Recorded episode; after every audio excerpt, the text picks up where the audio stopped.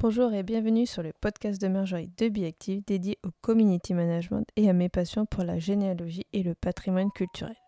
Aujourd'hui, on va aborder un thème de généalogie. On va parler des recensements de population, les listes électorales et les archives notariales.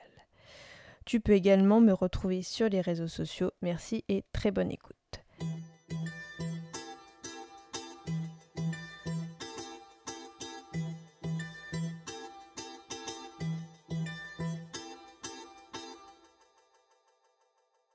Donc pourquoi les recensements de la population peuvent t'aider en généalogie?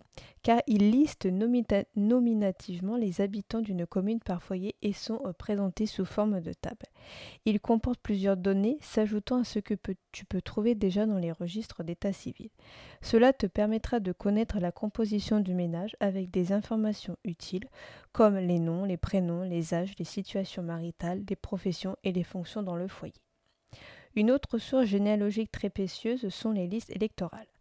Donc à partir de 1848, ils peuvent t'aider dans le cas d'un acte d'état civil manquant. En effet, ils t'indiquent, outre le nom et le prénom, la date et le lieu de naissance, la profession et le lieu de résidence de l'électeur.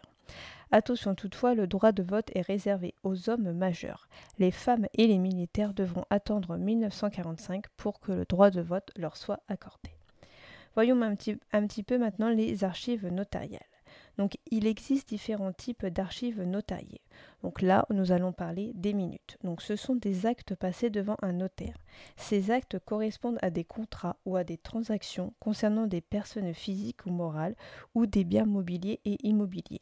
On peut y trouver donc des contrats de mariage, des testaments, des inventaires après décès, des règlements de succession, etc.